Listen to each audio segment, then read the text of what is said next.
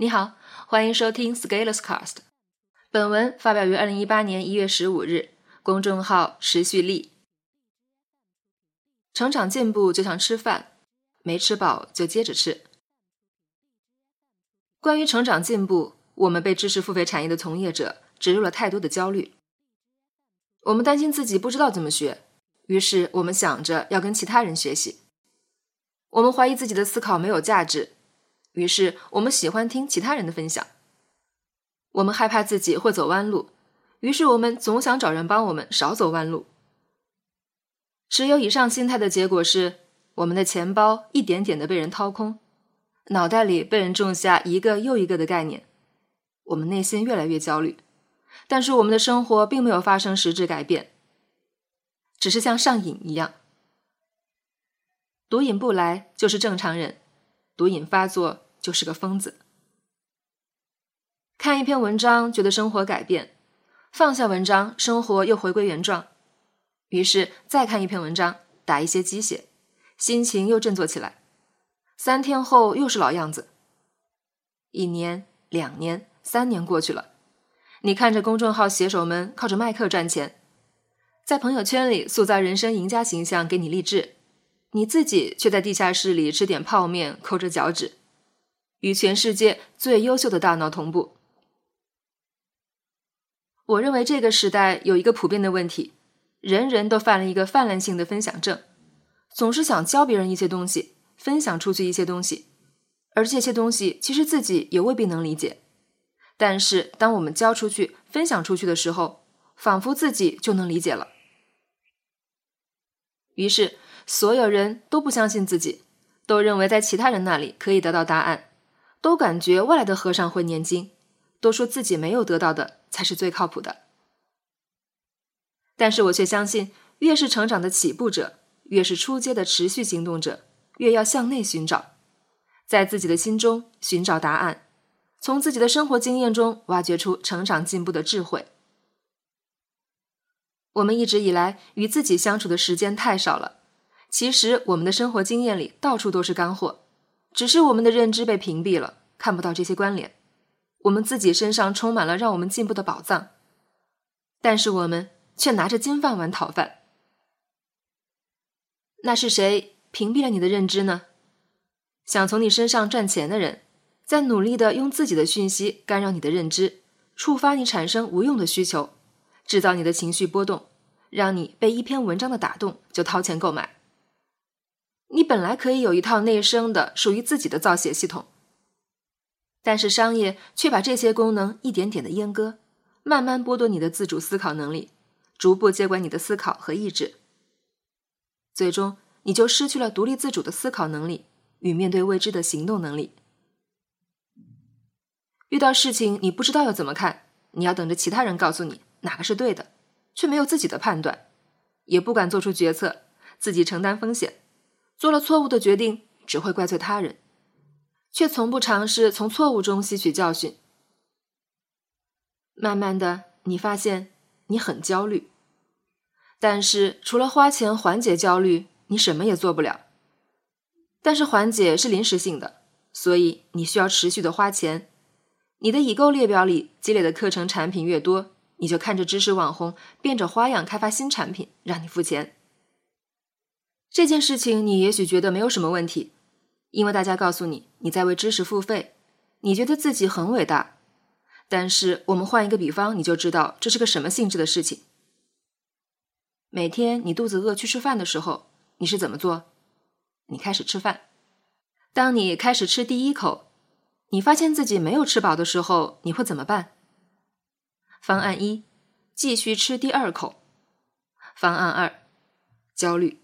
怀疑人生，怕走弯路，开始找如何快速吃饱的方法。所有的生活经验会告诉我们，如果没有吃饱，再吃第三口，再接着吃，直到自己感到饱了，今天的用餐环节就可以结束了。条件好的，再来个果盘。这就是生活的智慧。没有吃饱怎么办？接着吃啊，一口一口吃下去就好了。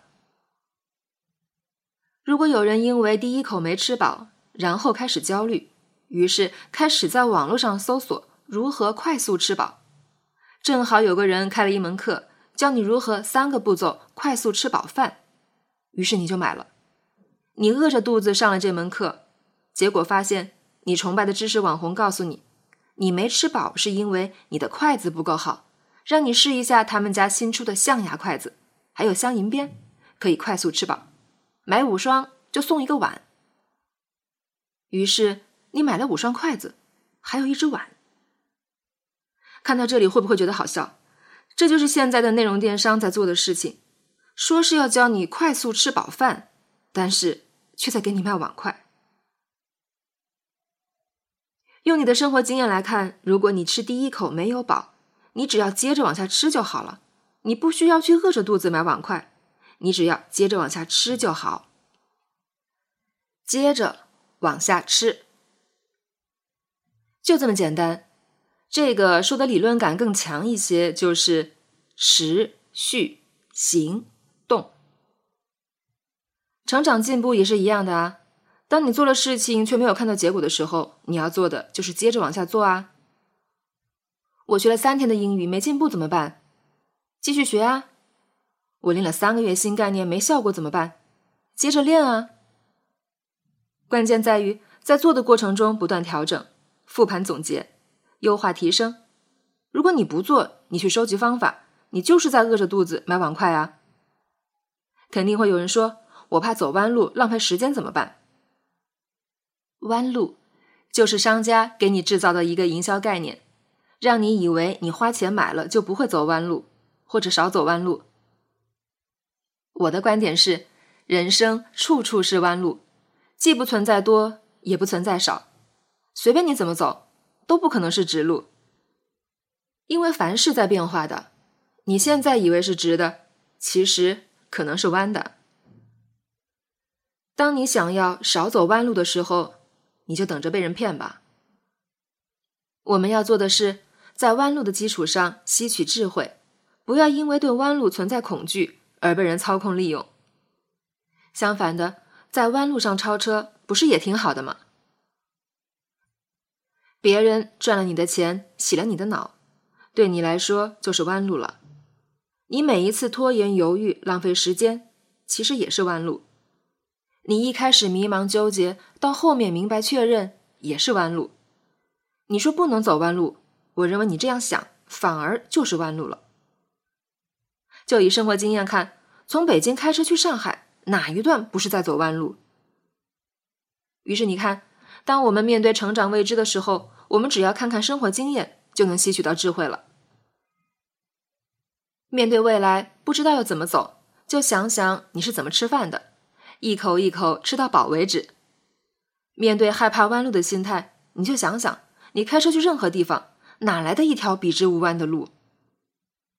需要有人开课教你这些吗？需要你花钱再去让别人把道理给你讲一遍吗？你唯一要做的。就是构建好从生活经验到概念世界的隐喻罢了，但是你太不习惯自己独立思考了，所以你根本没有办法思考，也不会去行动，所以你大概很难感受到用行动去领悟，以打通生活与成长智慧的快感。于是你能做的就是买课、买课、买课罢了。中华民族的伟大复兴需要消费升级，需要我们的买买买。从这个意义上说，我们也算是在给全面建成小康社会做贡献了。最后，我也套路一下：如果你想要更多启发，强烈推荐一本书《我们赖以生存的隐喻》，作者乔治·莱考夫和马克·约翰逊，浙江大学出版社。这本书略有难度，但是有难度的书才能拉开人与人的差距。虽然我知道，也许你买了也不会看的。本文发表于二零一八年一月十五日，公众号持续力。如果你喜欢这篇文章，可以到音频的详情处获取原文地址，也可以添加作者微信一起交流。咱们明天见。